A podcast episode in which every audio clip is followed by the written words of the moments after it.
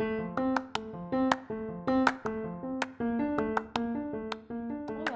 seja bem-vindo ao podcast Educação de Jovens e Adultos. Meu nome é Milane Palmeira, sou discente do oitavo semestre do curso de Pedagogia do NASP São Paulo.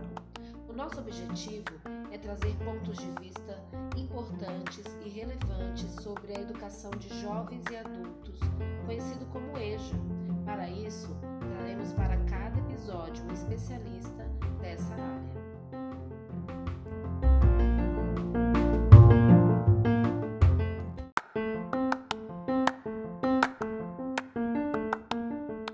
O convidado deste episódio do podcast é o Dr. Francisco Luiz.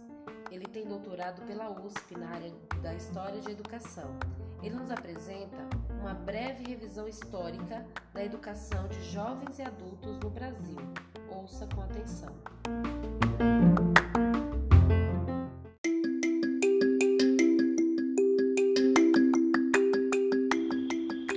Ao estudarmos a educação brasileira desde o período colonial, poderemos perceber que ela tinha um cunho específico direcionado às crianças, mas indígenas adultos foram também submetidos a uma intensa ação cultural e educacional.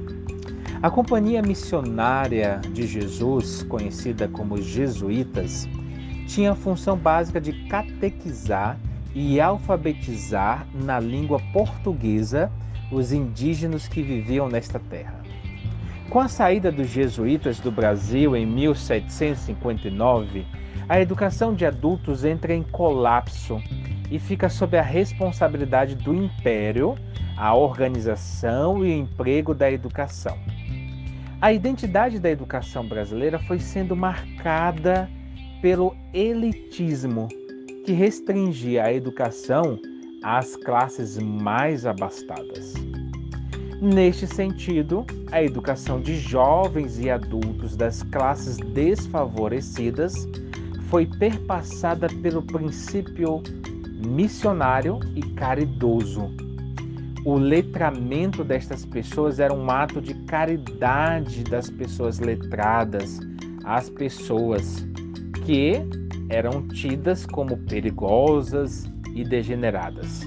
Assim era a concepção referente a jovens e adultos que não estavam alfabetizados.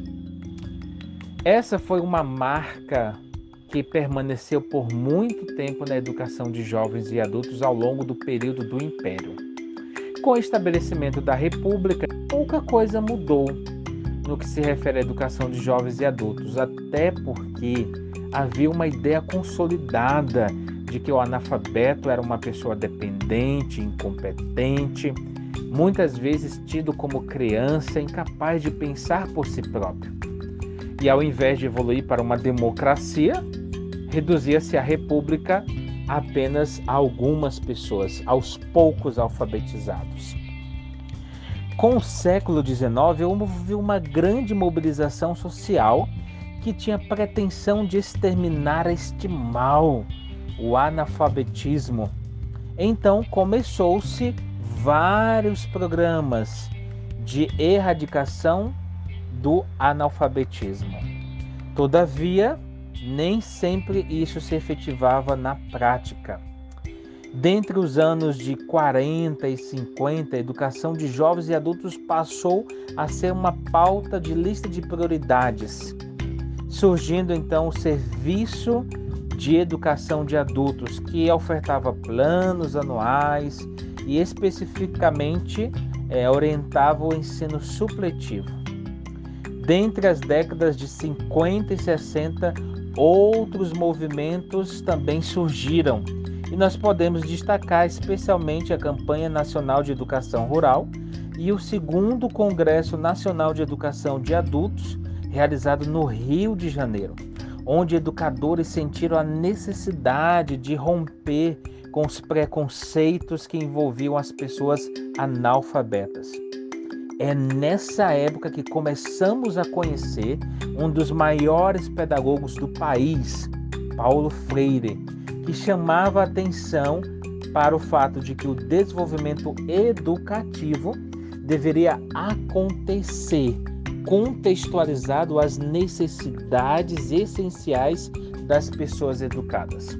Uma pedagogia que dizia que a educação se faz com as pessoas e não para as pessoas. Com o fim da década de 50, início da década de 60, essa grande mobilização em torno da educação se viu então é, perpassada por uma outra concepção advinda do golpe militar de 1964, no qual os governos militares criaram o Movimento Brasileiro de Alfabetização, conhecido como Mobral, em 1967, que finda-se em 1985.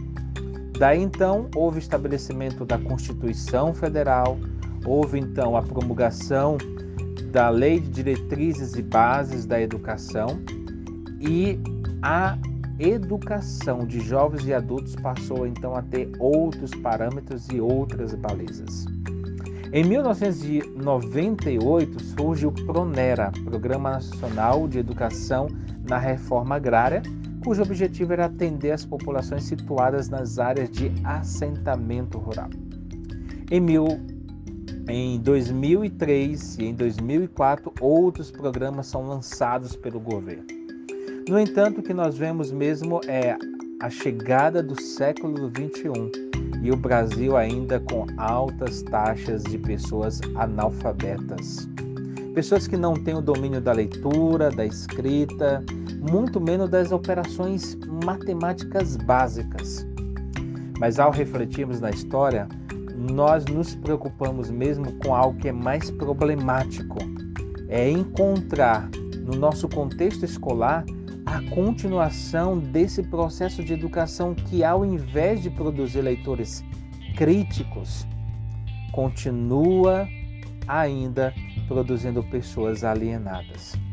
Ainda muito que ser feito, ainda muito que se estudar, mas certamente há o desafio de um comprometimento com a educação de jovens e adultos.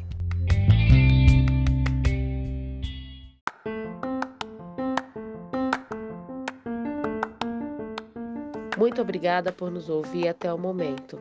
Agradecemos ao nosso convidado de hoje e a você também, ouvinte. Esperamos sua companhia no próximo episódio.